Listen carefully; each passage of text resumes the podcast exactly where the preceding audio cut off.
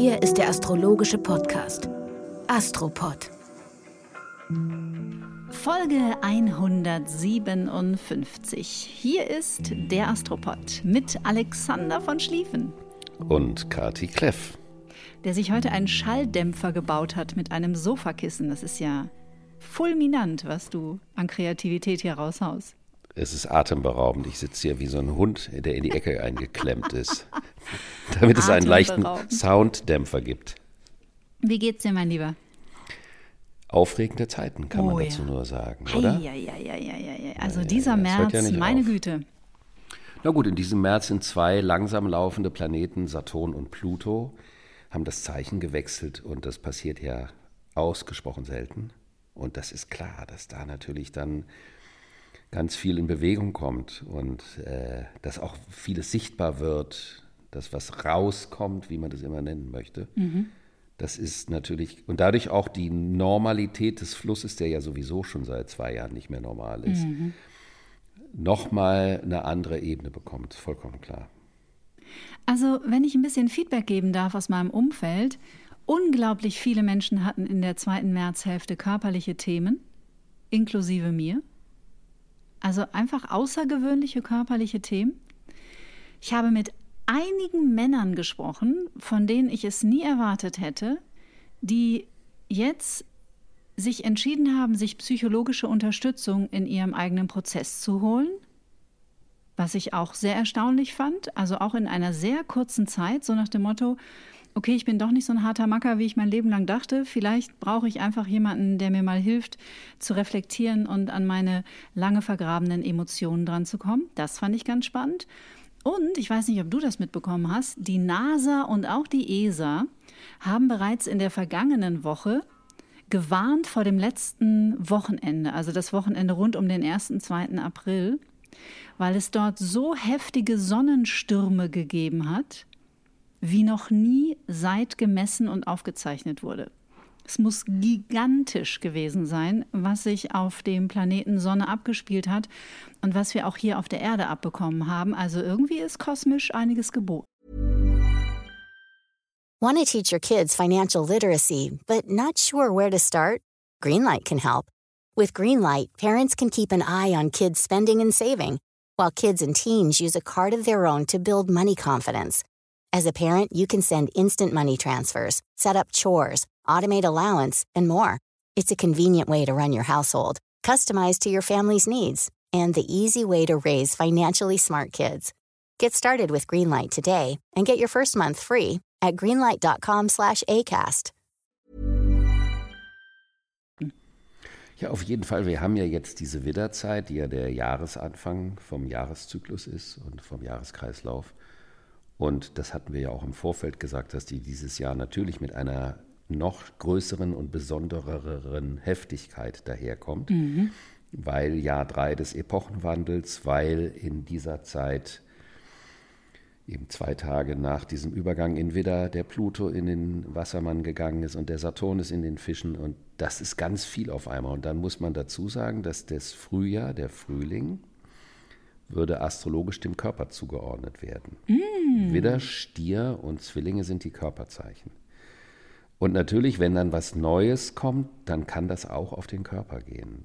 Mhm. Also die Frage, wie gehe ich mit meiner Energie, mit meiner Kraft, mit meiner Vitalität, mit meiner Lebendigkeit um. Daher ist es jetzt an dem Punkt nicht verwunderlich und Saturn symbolisiert immer die Grenze. Und Pluto symbolisiert die Verbindlichkeit. Wie viel gebe ich wirklich rein? Bin ich voll da oder nicht? Und wenn man nicht voll da ist oder weniger als man können könnte, dann kann das auch zu Stress führen.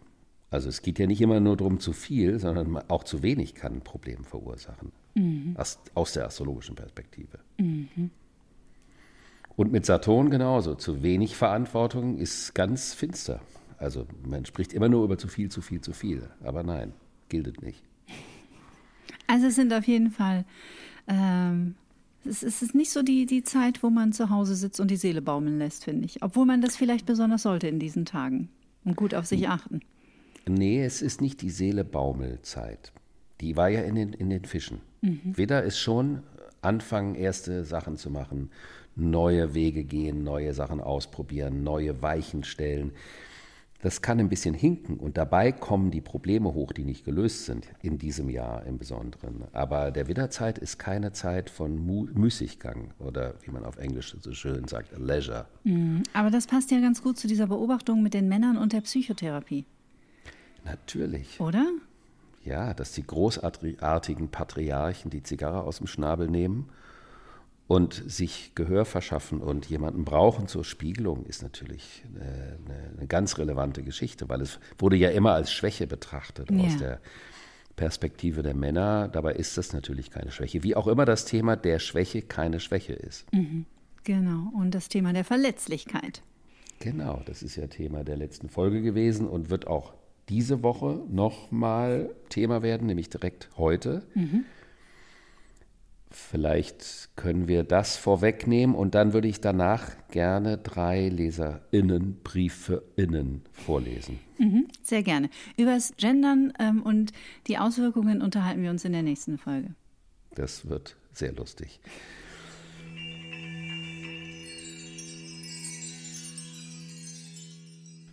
Also heute ist eine Konstellation zwischen Venus im Zeichen Stier und Neptun im Zeichen der Fische. Beide Planeten stehen in den Zeichen, in die sie gehören. Darüber haben wir auch schon in der letzten Folge gesprochen.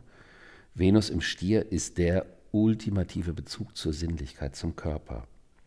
Also auch zum eigenen Körper. Daher auch nochmal verstärkt das Thema, was du ansprachst, dass du mitbekommst, dass viele Menschen mit körperlichen Dingen zu tun haben.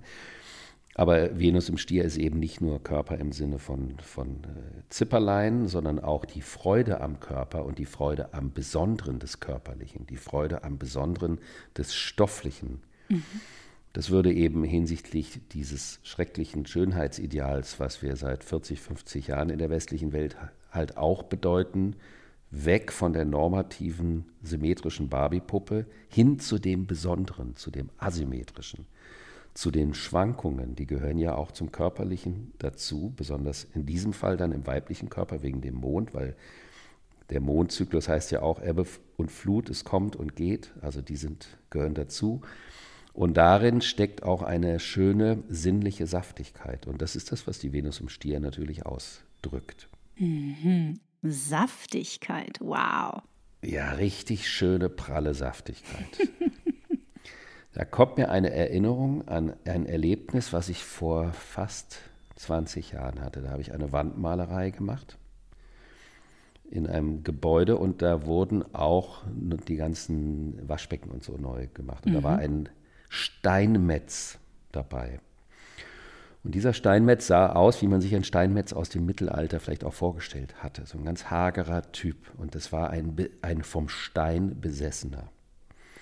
Und der kam uns immer zwischendurch bei der Malerei besuchen. Und wir sprachen und eines Tages sagte er, komm mal mit und zog mich wie so ein aufgeregtes Kind, obwohl der damals schon locker äh, um die 70 war, zu seinem Haufen von neuen Marmorblöcken, also kleinere Marmorblöcke, die da lagen. Da sagte er, fühl doch mal den Stein. Und dann sollte ich mit meiner Hand über diesen ganzen Stein, und er meinte, siehst du, wie der ist, wie der sich anfühlt und wie die Äderung da lang geht. Und genau so werde ich das an die Form von dem Waschbecken anpassen. Und das hat mich damals so nachhaltig beeindruckt, was dieser mhm. Mann für eine wunderbare, liebende Beziehung zu dem Material hatte. Mhm, mh. Und aus seiner Liebe dieses Verständnis für das Material hatte natürlich auch das Können und daraus abgeleitet hat, was man damit machen kann. Also Super alle schön. ab in den Steinhang, Steine fühlen. Ja. Das ist natürlich auf alle anderen Ebenen übertragbar. Das, was da ist, ist schön. Und da gehst du lang mit der Hand oder mit was auch immer. Ob es das Essen ist, ob es der weibliche Körper ist, ob es das Holz ist, ob es das frisch gebackene Brot ist. Das ist diese eine Komponente. Also die Erinnerung an das, was wirklich da ist, ist Venus im Stier. Herrlich. Mhm. Neptun in den Fischen ist, inwieweit das speziell vor dir Seiende gleichzeitig eine Repräsentanz der universellen Schönheit ist. Also die ganz große Schönheit braucht die ganzen vielen kleinen Schönheiten, mhm. in denen sich aber die große Schönheit spiegelt. Und mhm. der Aspekt ist natürlich wunderbar, um wirklich dann an dem Punkt mal in sich zu kehren, auch wenn wir eine aktive Widderzeit haben. Also wie ein, ein Mosaikstein Bild im Grunde genommen. Jedes kleinste Mosaiksteinchen für sich ist schon wunderschön und das, was es dann am Schluss gemeinsam bildet und zeigt, ist die große Schönheit. Ja, aber auch für mich, dass das Große sich im Kleinen spiegelt. Also, dass das Kleine auch das Große immer enthält, auch wenn es nur ein Teil ist, was mhm. ja das Gleiche wäre. Mhm. Was dann eben aber auch für die Damen der Schöpfung bedeutet, sich nicht permanent mit diesen dämlichen Idealen zu vergleichen und zu messen und ich müsste noch und ich sollte hier und das ist nicht gut, sondern einfach mal zu gucken, was ist da und das auch wertzuschätzen. Mhm. In der Musikantenstadel Astrologie würde man sagen, lade deinen Liebsten heute Abend ein. Mach ein schönes Abendessen mit Kerzenschein. Leg Richard Kleidermann Klaviermusik auf. Meine Güte, den kennt keiner Kerzen mehr. Das ist das wäre dann so eine Idee, also wie man den Abend nutzen kann. Das kann man natürlich auch machen. Also es ist schon ein Abend, wenn man jemanden ähm, rumkriegen möchte, stehen die Sterne auch jenseits des Musikantenstadels ganz charmant dafür. Dass ich mal so eine Aussage von dir höre, ich bin wirklich sprachlos. Dass ich du ja auch lange einen Hauch von Romantik raushaust. ich habe auch 157 Folgen dafür gebraucht. Finde ich auch. Und jetzt, jetzt bin ich auch jetzt erschöpft. Zeit jetzt echt, aber wirklich. Gut, dann würde ich mich gerne der einem Brief von Annette zuwenden. Mhm. Der ist ganz schön krass, aber das gehört ja auch dazu. Mhm. Hallo, Kati und Alexander. Ich höre mit großem Interesse den Astropod und habe insbesondere letztens den Podcast mit Kati und dem Luftzeitalter mit höchstem Interesse gehört. Das ist interessant, weil das natürlich nicht auf eine Folge spezifizierbar ist, denn es geht seit 157 Folgen, mehr oder weniger um das Luftzeitalter. Mhm. Das Thema Luftzeitalter kam schon zur Ta Jahreswende, natürlich 2020, 2021, mit meiner besten Freundin zur Sprache, die totale Angst vor dieser Zeitenwende hatte. Ich verstand damals nicht, warum. Es war so, als würde das neue Jahr für sie in Ungewissheit und totalem Nebel liegen. So kannte ich sie nicht. So kam es dann tatsächlich auch am 16. Februar 21, dass sie tödlich verunglückte. Hm. Als ich deinen Podcast zum Luftzeitalter hörte, kam die Erinnerung wieder. War es in ihrem Horoskop so vorgesehen? War sie ein Kind des Erdzeitalters? Mich würde total interessieren, ob in ihrem Horoskop es Anzeichen dafür gab und ob man, ob man daraus etwas lesen kann. Das ist natürlich eine sehr spezielle Frage. Und ich habe mir zunächst einmal erstmal das Horoskop angeschaut von dieser verunglückten Freundin, um zu gucken, ob das für unseren Kontext relevant sein könnte oder nicht. Und ich fand, es war relevant und deswegen habe ich mich entschieden, äh, mit dir über dieses Horoskop zu sprechen. Mhm, gerne. Und zwar ist die Dame eine Schützin mit Wassermann-Aszendent. Und das Verrückte ist, dass die Konstellation des Epochenwandels genau auf ihrem Aszendenten, also dem individuellsten Punkt überhaupt im Horoskop lag. Und das ist eine ganz schön große Geschichte, finde ich. Weil das bedeutet, äh, für diejenigen, für die dieser Epochenwandelspunkt auf dem persönlichen Ich-Punkt liegt, also worum geht es in meinem Leben? Warum bin ich überhaupt da? Was ist meine Aufgabe in meinem Leben? Also die Engländer haben dafür den Begriff Task, den ich noch besser finde. Es ist eher so eine Art Auftrag. Also Aufgabe ist vielleicht noch komplexer als ein Auftrag. Also ich will jetzt keine Wortzerfetzung machen, aber nur zum, zur Richtung. Und ähm, es gibt ja zwölf Aszendenten. Das heißt also, es gibt zwölf Möglichkeiten, in welchen Lebensbereich diese Königskonstellation gefallen sein kann. Und über diesen Punkt ist ja jetzt gerade oder läuft jetzt und nächstes Jahr der aktuelle Pluto da oben am Himmel. Mhm. Der jetzt sagt, bisher war es ganz schön, dass ihr tolle neue Ideen habt, was ihr machen wollt im Luftzeitalter. Und jetzt komme ich und bitte zur Kasse. Ich möchte, dass das umgesetzt wird, realisiert wird, dass es manifest wird und dass ihr auch unter Beweis stellt, was ihr bereit seid dafür zu investieren und das Ganze nicht nur als eine idealistische Vorstellung in die Zukunft zu projizieren. Mhm. Also Tag der Abrechnung. Der Vorab, also noch nicht eine, keine Endabrechnung, sondern eine Investitionsbereitschaftsvorprüfung.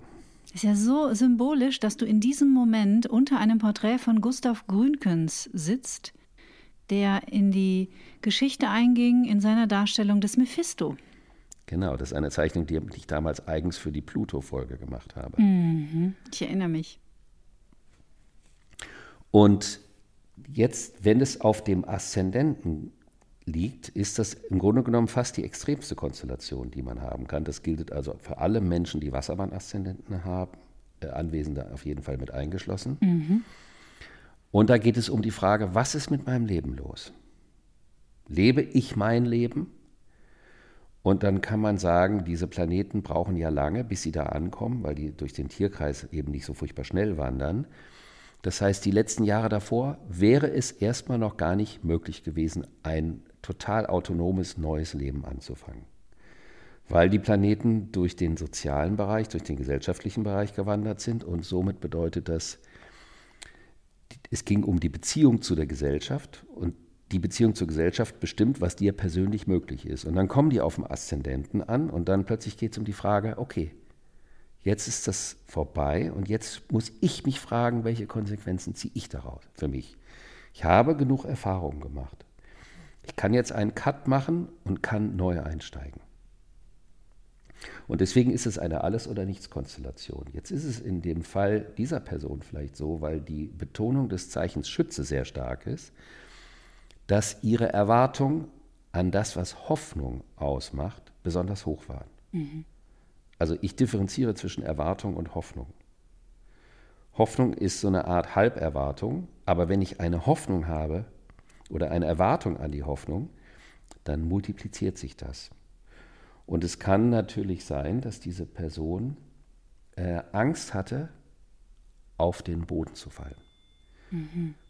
Weil der Wassermann-Aszendent ist ja der Nils Holgersen-Aszendent. Den kennst du. Mhm. Aber es ist schön aus der Metaebene betrachten, auf dem Rücken von Hausgans Martin. Sankt Martin da oben. Und das ist ja eine tolle Aufgabe auch, aber natürlich geht es dann irgendwann um den Punkt, aus dieser Aufgabe etwas Personalisiertes zu machen. Und vielleicht ist es so, dass bei ihr unbewusst eine Angst da war, die Flugebene zu verlassen, weil dann eine Enttäuschung der großen Erwartungen und der Hoffnung stattgefunden mhm. hätte. Mhm. Das wäre meine kompakte Antwort auf ein natürlich viel komplexeres Horoskop, aber in dem Horoskop sehe ich, dass die Ausrichtung dieser Person nach außen ganz stark war, weshalb also auch die Resonanz von außen und die dadurch nicht kalkulierbaren Enttäuschungen mehr reinhauen können als bei Menschen, die mehr unten im Horoskop haben, was bedeutet mehr in der Eigengestaltung. Hm. Sehr interessant. Sehr interessant. Und deswegen ist es manchmal für Wassermann-Aszendenten wirklich so eine Alles- oder Nichts-Zeit entweder eine wirkliche neue Regie übernehmen über sich oder da oben bleiben und dann ist es wie in einem Heliumballon und dann geht der, das gravitätische Moment raus und dann fliegt er raus aus der Erdstratosphäre mhm. und den Rest der Geschichte überlassen wir der Fantasie. Mhm. Ich muss da wirklich immer staunen, weil ich dann denke, ähm, weil ja mit diesem Epochenwandel nicht nur der Astropod entstand, sondern ja mit kleiner Zeitverzögerung auch mein Get Happy Podcast, in dem ich ja im Grunde genommen versuche, den Menschen von dieser Metaebene aus zu betrachten und ja deswegen mich traue, Themen wie Psychoneuroimmunologie mit Naturheilkunde, mit Astrologie, mit ähm, Quantenphysik, mit all dem zu verbinden. Weißt du, wie ich meine? Also im Grunde genommen ja. mache ich eine Plattform auf, auf der ich Themen zusammenbringe, die ich aus der Metaebene als zusammenbringenswert erachte. Vollkommen richtig. Und die in der Erdepoche fragmentiert parallel nebeneinander her genau. Eine Minimalexistenz fristen mussten, ohne offizielle Wirklichkeitsanteile zu besitzen, im mhm. Sinne des Besitzens ganz besonders gemeint. Mhm. Und natürlich kann man sagen, wenn man sich das anschaut, diese Oberfläche von einem Auge, einer Fliege, das ist ja so vielfacettig. Das heißt, also es geht darum, dass ein Auge einer Fliege nicht komplett rund ist, sondern aus ganz vielen kleinen Mosaikteilchen, die du ja eben schon mal erwähnt hast, es alles um, um den Stein ging.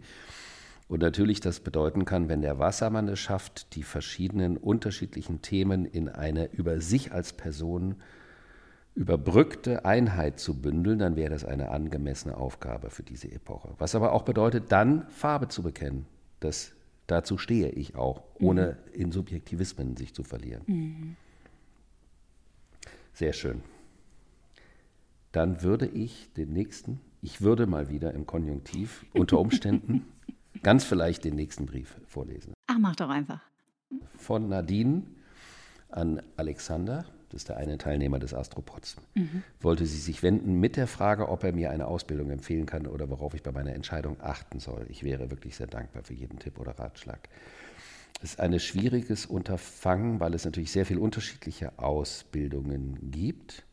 Und da sollte man meiner Meinung nach, wie bei allen anderen Dingen im Leben, auch wenn man auf die Webseiten geht oder so, die Chemie sollte irgendwie stimmen, dass man mhm. guckt, ob man mit der Person und mit dem Modus des Umgangs mit der Astrologie, mit der Astrologie ist es leider so ein bisschen wie mit den Konzertpianisten. Jeder interpretiert ein bisschen anders, auch wenn es das gleiche Stück ist. Und da kann man dann fündig werden. Da das aber oft gekoppelt ist an eine Frage mit meinen Ausbildungen, ich elaboriere da nach wie vor dran, um das nochmal öffentlich zu sagen.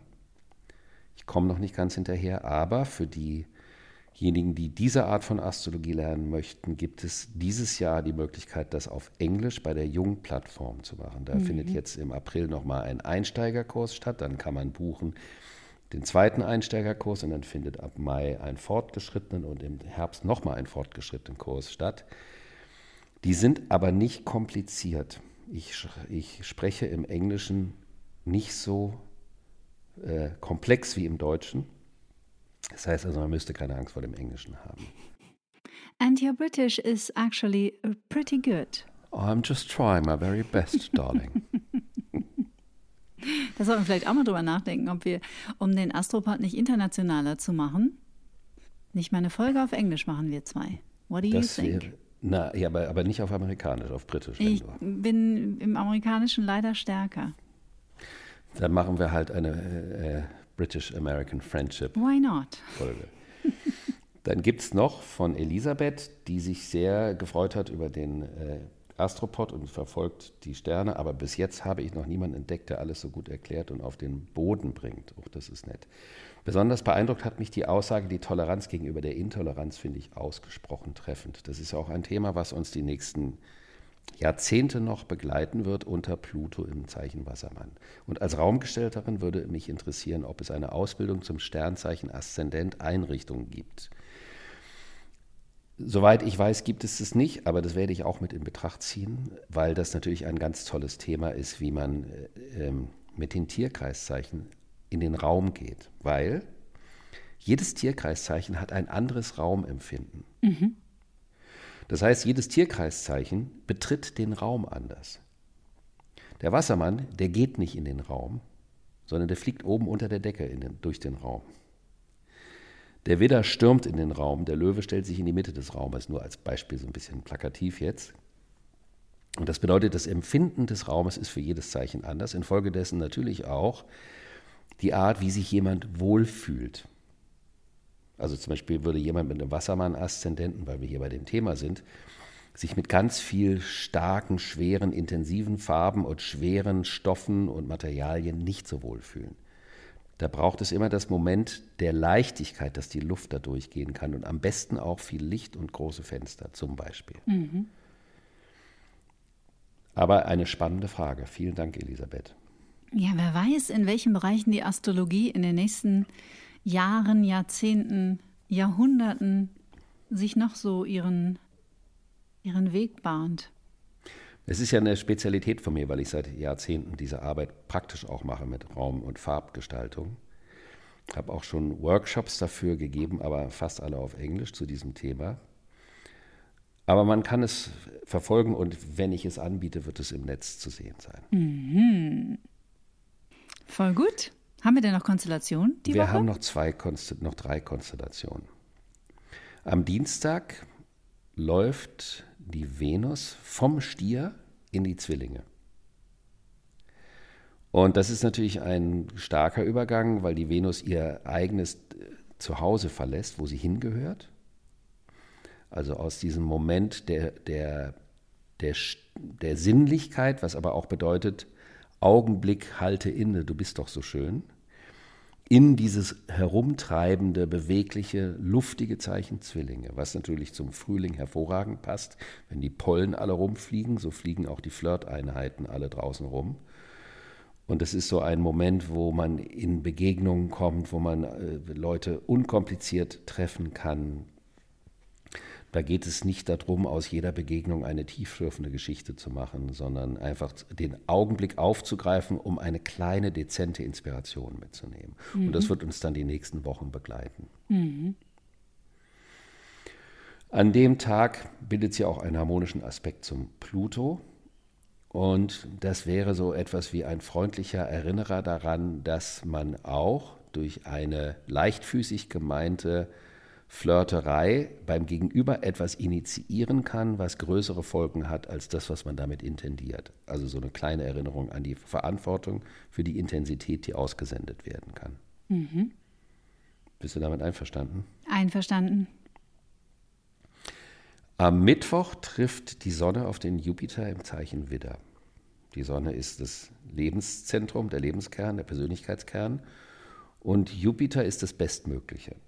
Es ist also eine sprichwörtlich großartige Konstellation, in der der Lebensschwung multipliziert wird. Das ist also eine XXL-Motivationsvariante. Mhm die diejenigen, die vorher nicht so mutig waren, dazu beschwingen kann, Dinge sich zu trauen, die man sich vorher noch nicht getraut hat.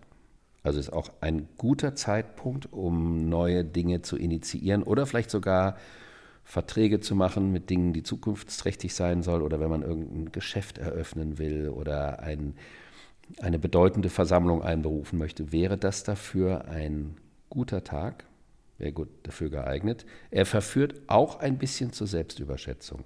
Es ist noch nicht ganz der Icarus, aber es ist zumindest der Konstrukteur von Icarus ist mit am Werk. Deswegen muss man immer gucken, sind die Beschwingtheiten im Rahmen dessen, was auch real machbar ist. Wenn du den Fluchtwagen fährst, schnall dich an. Genau, wie beim Karneval. Das ist ein Zitat aus dem Song von Wir sind Helden, eine meiner absoluten Lieblingsband. Die kenne ich gar nicht, kenne die nur vom Titel. Ja, großartig. Das waren die Konstellationen der Woche. Vielen Dank, ihr Lieben, fürs Zuhören, für Mails schreiben, für Feedback und natürlich, dass ihr uns auf Instagram folgt und dass ihr diesen Podcast weiterhin in die Welt schickt. Wir wachsen ganz, ganz äh, dynamisch, ohne große Hypes, aber doch kontinuierlich und darüber freuen wir uns natürlich sehr. Die Astropod-Community wird von Monat zu Monat größer. Nächste Woche eine Solofolge mit Alexander von Schlieffen. Das wird toll. Vermutlich. Bisher so geplant. Schauen wir mal. Das weiß Schauen man nie so ganz genau. Danke dir, liebe Kathi. Ich danke dir und wünsche euch ein schönes Wochenende. Tschüss. Und frohe Ostern. Stimmt, frohe Ostern. Uhu.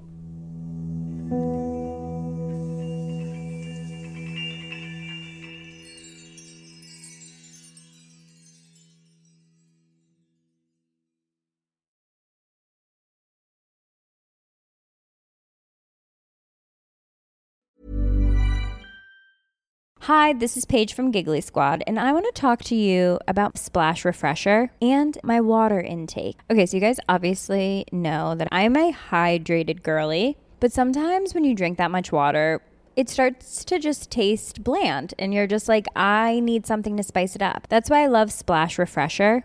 It has zero sugar, zero calories, and it's a splash of sweetness. And they come in five different flavors. They're so good. Wild berry, acai grape, pineapple mango, lemon, and mandarin orange. My favorite is the wild berry because I just I just love a berry. So if you're like me and you're drinking water all day, then try Splash Refresher. It's going to absolutely change your water game and it's good for you.